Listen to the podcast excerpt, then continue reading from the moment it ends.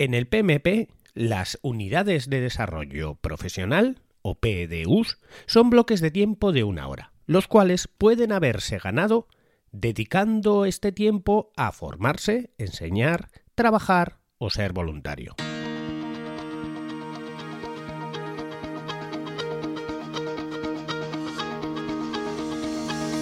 Hola, estás escuchando Proyecta, un podcast de Milcar FM sobre dirección y gestión de proyectos, metodologías ágiles, lean, productividad y mucho más.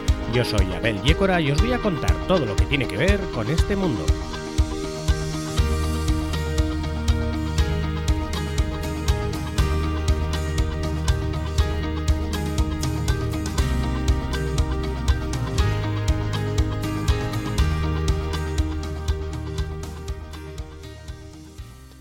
Capítulo número 53 ya y os voy a hablar esta vez de cómo renovar las PDUs del PMP. Recientemente he tenido que pasar yo por ese proceso y os voy a contar un poco qué son las PDUs, cómo funcionan y por qué hay que renovarlas y cómo se renuevan. Bien, primero contar qué son las PDUs. Las PDUs son las unidades de desarrollo personal que eh, marca el PMP que se tienen que hacer y que corresponden a una hora. Las PDUs no son más que una justificación de horas para mantener renovado el certificado del PMP. Como digo, el certificado, o como he dicho en otras ocasiones, el certificado del PMP es una certificación que valida que tú tienes los conocimientos para, eh, para desarrollar la carrera de dirección de proyectos y que además tienes, tienes también la experiencia para poder desarrollar esa carrera de, de, dirección de proyectos.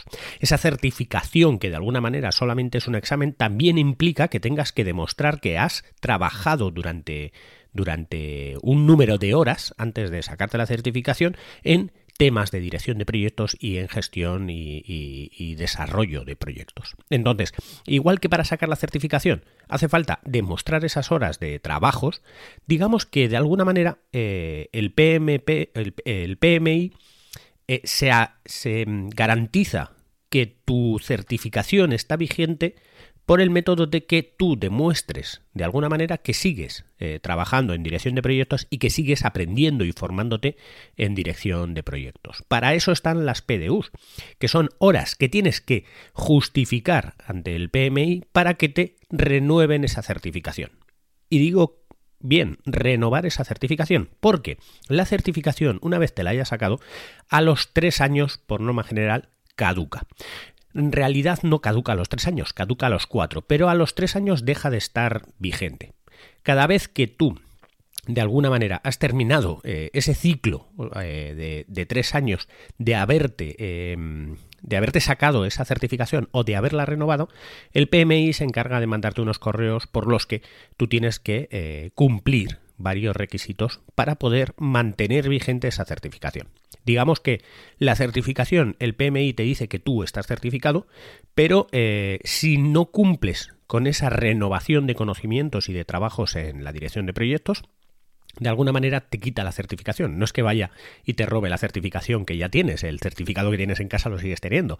Pero básicamente, digamos que el PMI no garantiza que tú estás eh, certificado. De alguna manera, si alguien va a la página web del PMI donde puede buscar cualquier certificado en PMP, eh, no vas a aparecer si no renuevas el, si no renuevas la certificación mediante las PDUs. Hasta hace unos años, aproximadamente unos 4 o 5 años, la renovación del, del, eh, del PMP por medio de las PDUs simplemente era demostrar horas con algo relacionado con dirección de proyectos. Cualquier cosa era una justificación de horas. Por norma general, tenías varias opciones para poder demostrar esas horas, pero digamos que de alguna manera podías demostrar esas horas en cualquier cosa, en formación, en trabajo, en, cual, vamos, en cualquier operación que se haga eh, de, algo que tenga que ver con dirección de proyectos. ¿Qué pasaba? Que muchas de las eh, personas o de los eh, o de los certificados en PMP que existían en el mundo, como trabajaban de dirección de, director de proyectos, solamente tenían que, eh, que demostrar o, que contar algún proyecto en el que hubieran trabajado y con eso más o menos ya salías certificado.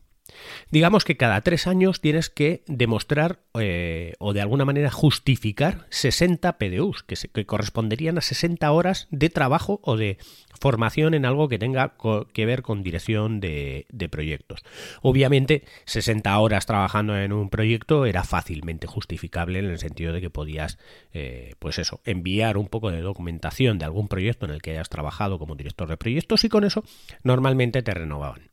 ¿Qué pasó hace poco? Hace unos años cambió ese método de, de contar de alguna manera las, las PDUs y el PMI lo que dijo es que había que hacer un poco de todo, que esas 60 PDUs no podían ser solamente de trabajo porque al final la mayoría que trabajaba en ese, en ese tema eh, demostraba eh, de esa manera, mandando algún proyecto con, con 60, con más de 60 PDUs y se lo certificaban y ya está. Pero veían que había mucha gente que no innovaba en el tema de la formación y que obviamente eh, había que dividir un poco todas esas horas. El gran cambio que metió el PMI en esto de las PDUs para poder renovar era que de esas 60 eh, PDUs que tenías que demostrar eh, en los tres años, 35, un mínimo de 35 iban a ser dedicadas a formación. Y de esas 35, un mínimo de 8 tenía que ser para habilidades técnicas, otras 8 para liderazgo y otras 8 para negocio. Eh, e-, ese mínimo de, de, ocho horas para cada una de esas tres, digamos, eh, eh, ramas de formación en dirección de proyectos tenían que ser eh, marcadas. Y luego, dentro de ese mínimo de las ocho horas, tenías que llegar a subir en cada una de esas, digamos, de, de esos pilares para llegar a 35 horas de mínimo de formación. Y luego, 25 horas tienes que demostrar en eh, actividades eh, profesionales que pueden ser pues trabajando en dirección de proyectos, eh, en formación, o sea, dando cursos o, o, haciendo algunas charlas, creando conocimientos como puede ser un documento o trabajando de voluntario para alguna asociación o alguna cosa en temas que tengan que ver con la dirección de proyectos. Para el primer concepto, que es el de trabajando eh, puedes eh, pedir hasta 8 PDUs, o sea, de trabajos en proyectos solamente puedes hacer eh, o demostrar hasta 8 PDUs y luego 17 por los otros 3 conjuntamente que pueden ser, pues eso, en, creación de contenido, en formación, o, sea, dando tú, impartiendo formación o creando o haciendo voluntariado. Por lo tanto, para todo esto que estamos hablando, para demostrar de alguna manera, al final, en trabajo solo puedes demostrar 8 PDUs, 8 horas en trabajo en 3 años. Es lo único que te justifican como, como válido. Luego digamos que hasta 17 puedes hacer con, con algo de aportación en dirección de proyectos, como puede ser eh, impartiendo educación, eh, creando conocimientos o trabajando de voluntario. Y luego eh, las otras 35 horas tienen que ser formándote tú, de alguna manera, en además en tres pilares que van de habilidades técnicas, de liderazgo y de negocio. Entonces, así se dividen las 60 PDUs que tienes que demostrar de mínimo cada, eh, cada tres años. Y luego, una vez que lo has demostrado, que en esos tres años has conseguido esas 60 PDUs, eh, tienes hasta un año de caducidad, hasta un año más, digamos, para poder renovarlo. Cada vez que tú renuevas la PDU, tiene un coste. O sea, hay que pagar por renovar. No solamente tienes que, eh, que, demostrar que has trabajado en estas PDUs, sino que además hay que pagar. Y bueno, anda sobre unos 160 euros o algo así cada tres años. Por lo que mantener la certificación del PMP eh, tiene un precio relativamente caro. Pero bueno, al final eh, es una certificación que cuesta mucho y que está bastante valorada en, en el mundo, aunque mm, está empezando a perder un poco de fuerza con otras, otro tipo de metodologías y de certificaciones. Entonces, ¿cómo podemos conseguir las PDUs? Bueno, pues las PDUs, eh, como digo, eh, si estás trabajando las 8 PDUs de trabajar, las, eh, son fáciles, solo tienes que demostrar un proyecto y ya está. Y, y luego las otras, pues es haciendo cursos o haciendo ciertas tareas. Hay algunos cursos específicos que son de pago que ya directamente te garantizan las PDUs. Digamos que de alguna manera tienen un convenio con, con el, con el PMI, en el que eh, han presentado de alguna manera un portfolio de curso en el que el alumno trabaja eh, ocho horas en temas de dirección de proyectos, se forma eh, con las con los tres pilares, digamos, para conseguir también esa certificación de formación y además, de alguna manera, en un proyecto, pues crea algún tipo de contenido y de esa manera demuestra de una, de, un, de una tacada las 60 PDUs. Pero lo que pasa es que estos cursos pues, suelen ser caros, suelen ir asociados muy al, al PMI y bueno, pues si es tu último recurso, pues... Em, pues adelante, puedes pagar por ellas, puedes pagar por este curso y al final pues la certificación te la puedes sacar. Otra de las opciones es eh, leer libros, pero volvemos a la... vamos a algo que, no es fácilmente justificable. Tú puedes decir que te has leído un libro y que has dedicado 15 horas a leerse ese libro. Pero claro, nadie demuestra que ese libro em, cueste 15 horas leerlo y que realmente te lo hayas leído. Pero, en un principio, eh, la mayoría de las, de las justificaciones de horas eh, que puedas hacer ante el PMI sobre las PDUs, digamos que si son de dudosa, eh, de, digamos que si son dudosas de justificar, de alguna manera te mandan un correo para que las justifiques eh, dando más información. Con poco más de información que des, eh, te las aprueban, te las, te las validan, ¿vale? Para que os hagáis una idea, yo he metido, por ejemplo, como creación de contenidos este podcast, como formación, una de las asignaturas de la universidad que tuve, que que era de 6 créditos. Los 6 créditos se consideran que son 150 eh, horas eh, y 50 horas era para cada una de las de los pilares que marcaba de formación.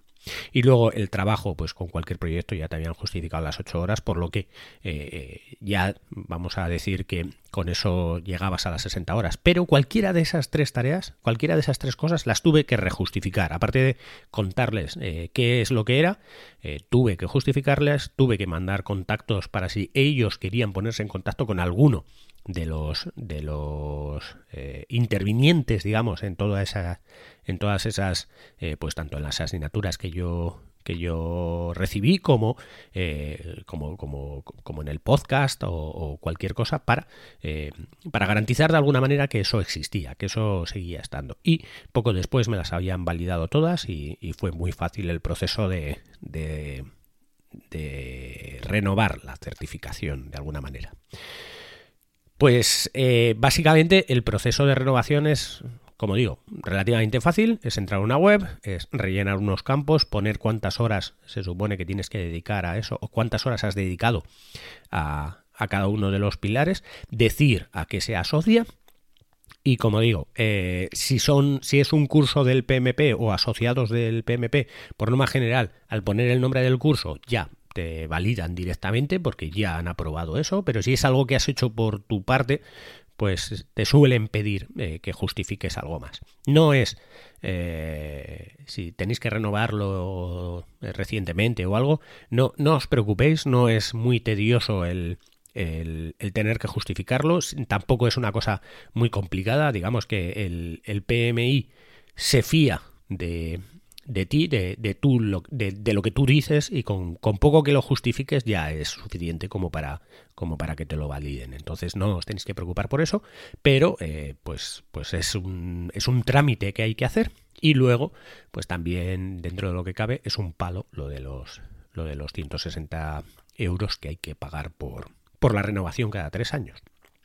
Entonces, eh, si vosotros escucháis este podcast, que sepáis que, pues con los 52 capítulos que ya llevamos, aproximadamente ya podríais justificar en vuestra formación prácticamente, pues, eh, esas, esos tres pilares de las ocho horas de cada una de las formaciones, porque digamos que en el, en, el podcast se da eh, o, se o se puede aprender o se puede recibir formación sobre, sobre las tres partes que, se solicitan para, para formación. Así que simplemente con escuchar el podcast y con decir que, has escuchado el podcast de Proyecta, pues puedes conseguir esas, esas PDUs de formación que mm, relativamente son fáciles y que ya, si habéis escuchado los capítulos, pues ya las tenéis. Es muy fácil de, justificar. ¿vale? por último, me gustaría también contaros qué pasa si no, eh, si no te, renuevas el PMP. Bueno, el PMP es una certificación que cuesta bastante eh, tiempo, bastantes esfuerzo y bastantes conocimientos el sacarlo, el conseguirlo y una vez conseguido, pues eh, perderlo de alguna manera eh, implica que el PMI no garantiza que tú tengas esa, esa certificación y perderlo pues implica que eso pues que cada vez que aparte de que legalmente o oficialmente no deberías de poder poner que eres PMP en ningún sitio, ni siquiera en tu currículum, ni en, eh, ni en LinkedIn, ni en ningún sitio. Aparte de eso, eh, en cualquier empresa donde exijan el PMP, eh, tienes que tener en cuenta que van a contrastarlo con el PMI y van a ver que realmente el PMI dice que tú no estás certificado. Entonces es una pérdida que al final pues, pues es costosa. Es costosa la pérdida, me refiero, porque, porque ha sido costosa, costoso el, el conseguir esa certificación.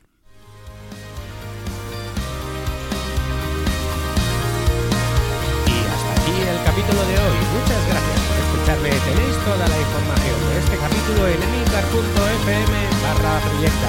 Podéis hacer vuestros comentarios en el grupo de telegram t.me barra proyecta podcast. Hasta el próximo capítulo y no os olvidéis de que lo bien planificado bien sale.